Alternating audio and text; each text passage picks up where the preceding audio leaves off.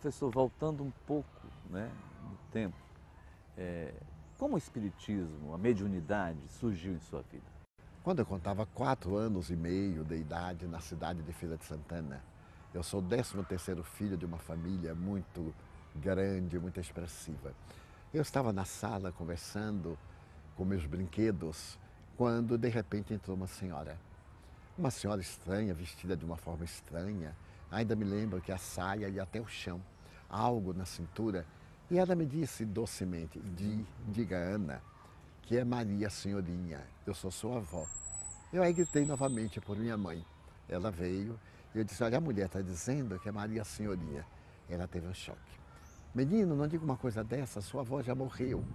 Mas eu não entendia exatamente. Como é que você sabe o nome de sua avó? Então eu disse, ela está dizendo. Minha mãe ficou muito nervosa, então me carregou e me levou à casa de minha tia, que morava perto. Quando lá chegamos, minha mãe narrou o fato e minha tia ficou surpresa. Ela era muito calma, perguntou como é que a senhora estava vestida. Eu lembro de alguns detalhes. Havia um pente muito grande sobre a cabeça, havia algo na cintura e algo que brilhava aqui no peito. Então minha tia disse: Ana é mamãe. Isso aqui no peito é um camafeu que eu coloquei quando ela morreu. Então as duas se abraçaram, assustadas, e perguntaram: pergunte a ela o que é que ela quer.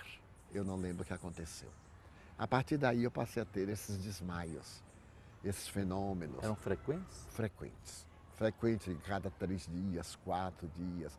Foi uma infância assim um tanto especial. No ano de 1942, um irmão meu teve uma morte súbita.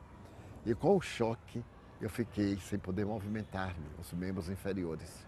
Então, nessa oportunidade, uma prima levou à nossa casa uma senhora que era da capital e que estava passando férias em feira.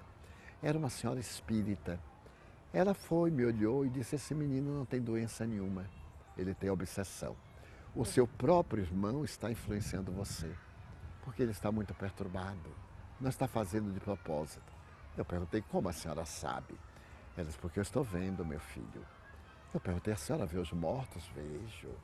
Então, como era ele? Ela descreveu, mas eu não acreditei. Eu pensei que minha prima lhe houvesse narrado. Então eu perguntei, a senhora vê mesmo? Ela disse, vejo.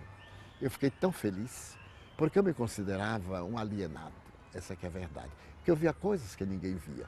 Mas com aquela senhora era muito bom, porque eu tinha uma parceira. Ela me disse, você vai ficar bom agora.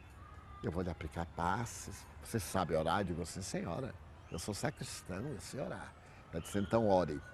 Aproximou-se de mim, estendeu as mãos sobre minha cabeça e, através de movimentos rítmicos, como se tirasse uma estranha teia de aranha, ela começou a me libertar daquela faixa opressora.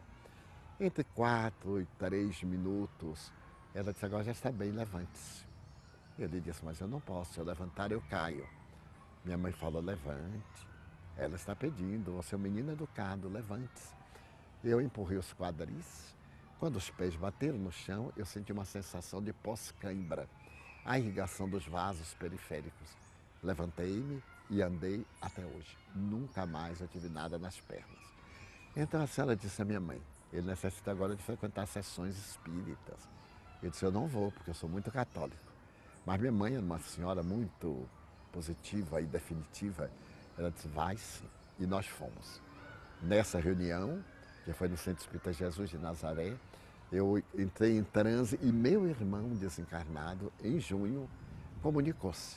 Aí começam as horas dos fenômenos sob controle do conhecimento espírita.